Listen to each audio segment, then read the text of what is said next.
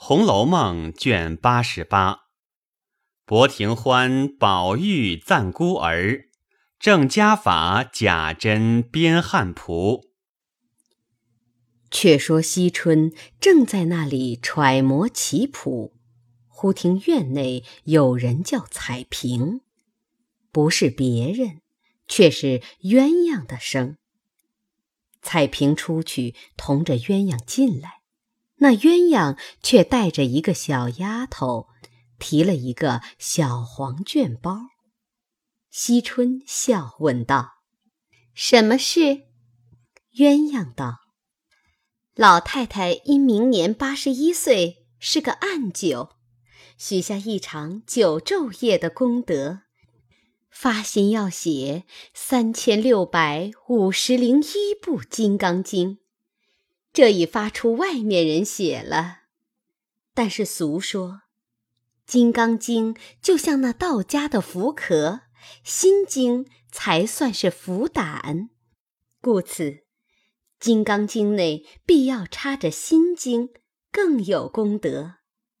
老太太因《心经》是更要紧的，观自在又是女菩萨，所以要几个亲丁奶奶姑娘们写上三百六十五部，如此又虔诚又洁净。咱们家中除了二奶奶，头一宗。他当家没有空，二宗他也写不上来，其余会写字的，不论写的多少，连东府甄大奶奶姨娘们都分了去。本家里头自不用说。惜春听了，点头道：“别的我做不来，若要写经，我最信心的。你搁下。”喝茶吧，鸳鸯才将那小包搁在桌上，同惜春坐下。彩萍倒了一盅茶来，惜春笑问道：“你写不写？”鸳鸯道：“姑娘又说笑话了。那几年还好，这三四年来，姑娘见我还拿了拿笔儿吗？”惜春道：“这却是有功德的。”鸳鸯道：“我也有一件事，向来服侍老太太安歇后，自己念上米佛，已经念了三年多了。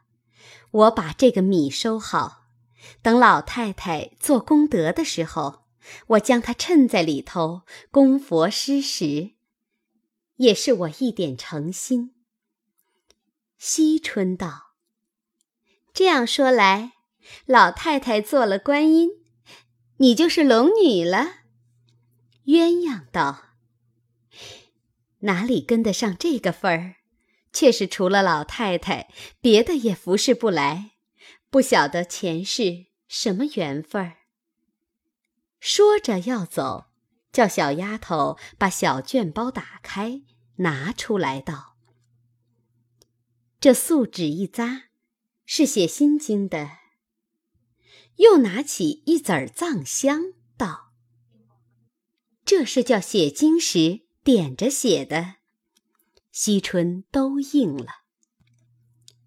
鸳鸯遂辞了出来，同小丫头来至贾母房中，回了一遍，看见贾母与李纨打双路。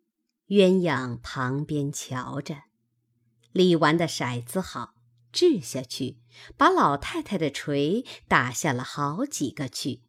鸳鸯抿着嘴儿笑。忽见宝玉进来，手中提了两个细篾丝的小笼子，笼内有几个蝈蝈，说道：“我听说老太太夜里睡不着，我给老太太留下解解闷儿。”贾母笑道：“你别瞅着你老子不在家，你只管淘气。”宝玉笑道：“我没有淘气。”贾母道：“你没淘气，你不在学房里念书，为什么又弄这个东西呢？”宝玉道：“不是我自己弄的，只因师傅叫环儿和兰儿对对子，环儿对不来，我悄悄的告诉了他，他说了，师傅喜欢，夸了他两句，他感激我的情，买了来孝敬我的，我才拿了来孝敬老太太的。”贾母道：“他没有天天念书吗？为什么对不上来？对不上来，就叫你如大爷爷打他的嘴巴子，看他臊不臊？你也够瘦了。不记得你老子在家时，一觉作诗作词，吓得倒像个小鬼似的。这会子又说嘴了。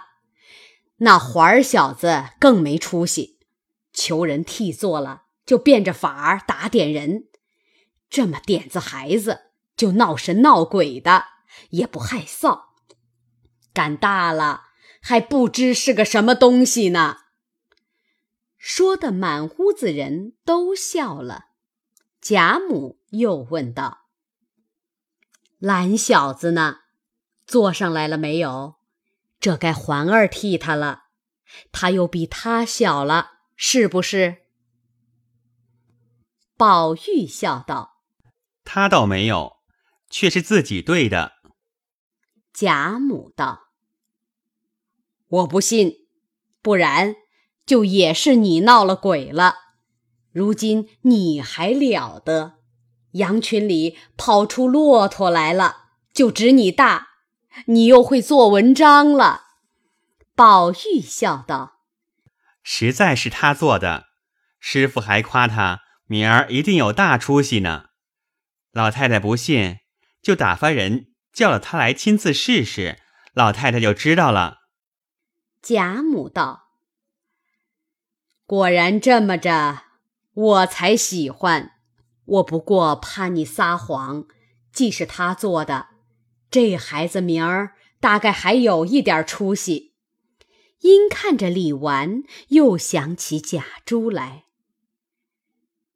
这也不枉你大哥哥死了，你大嫂子拉扯他一场，日后也替你大哥哥顶门撞户。说到这里，不禁流下泪来。李纨听了这话，却也动心，只是贾母已经伤心，自己连忙忍住泪。笑劝道：“这是老祖宗的余德，我们托着老祖宗的福罢了。只要他应得了老祖宗的话，就是我们的造化了。老祖宗看着也喜欢，怎么倒伤起心来呢？”因又回头向宝玉道：“宝叔叔。”明儿别这么夸他，他多大孩子，知道什么？你不过是爱惜他的意思，他哪里懂得？一来二去，眼大心肥，哪里还能够有长进呢？贾母道：“你嫂子这也说的是，就指他还太小呢，也别逼靠紧了他。小孩子胆小。”一时逼急了，弄出点子毛病来，书都念不成，把你的功夫都白糟蹋了。贾母说到这里，李纨却忍不住扑簌簌掉下泪来，连忙擦了。只见贾环、贾兰也都进来给贾母请了安。贾兰又见过他母亲，然后过来。在贾母旁边侍立，贾母道：“我刚才听见你叔叔说你对的好对子，师傅夸你来着。”贾兰也不言语，只管抿着嘴儿笑。鸳鸯过来说道：“请示老太太，晚饭伺候下了。”贾母道：“请你姨太太去吧。”琥珀接着便叫人去王夫人那边请薛姨妈。这里宝玉、贾环退出，素云和小丫头们过来，把双鹿收起。李纨尚等着伺候贾母的晚饭，贾兰便跟着他母亲站着。贾母道：“你们娘儿两个跟着我吃吧。”李纨答应了，一时摆上饭来，丫鬟回来禀道：“太太叫回老太太，姨太太这几天扶来暂去，不能过来回老太太。今日饭后家去了。”于是贾母叫贾兰在身旁边坐下，大家吃饭，不必细数。却说贾母刚吃完了饭，灌漱了，歪在床上说闲话。只见小丫头子告诉琥珀，琥珀过来回贾母道：“东府大爷请晚安来了。”贾母道：“你们告诉他，如今他办理家务乏乏的，叫他歇着去吧。我知道了。”小丫头告诉老婆子们，老婆子才告诉贾珍，贾珍然后退出。到了次日，贾珍过来料理诸事，门上小厮陆续回了几件事。又一个小厮回道：“庄头送果子来了。”贾珍道：“单子呢？”那小厮连忙呈上，贾珍看时，上面写着不过是时鲜果品，还夹带菜蔬野味若干在内。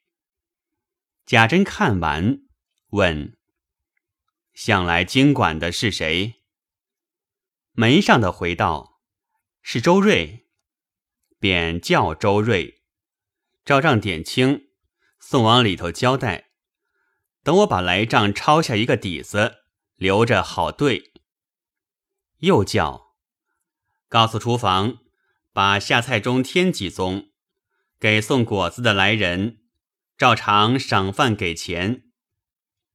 周瑞答应了，一面叫人搬至凤姐儿院子里去，又把庄上的账和果子交代明白，出去了。一会儿。又进来回贾珍道：“才刚来的果子，大爷曾点过数目没有？”贾珍道：“我哪里有功夫点这个呢？给了你账，你照账点就是了。”周瑞道：“小的曾点过，也没有少，也不能多出来。大爷既留下底子，再叫送果子来的人问问他，这账是真的假的。”贾珍道：“这是怎么说？不过是几个果子罢了，有什么要紧？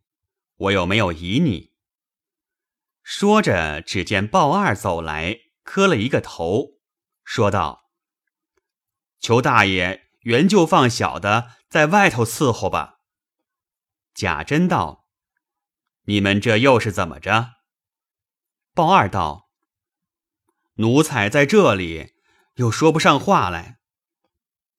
贾珍道：“谁叫你说话？”鲍二道：“何苦来，在这里做眼睛珠？”周瑞接口道：“奴才在这里经管地租、庄子银钱出入，每年也有三五十万来往。老爷太太、奶奶们从没有说过话的，何况这些零星东西。”若照鲍二说起来，爷们家里的田地房产都被奴才们弄完了。贾珍想到，必是鲍二在这里拌嘴，不如叫他出去。因向鲍二说道：“快滚吧！”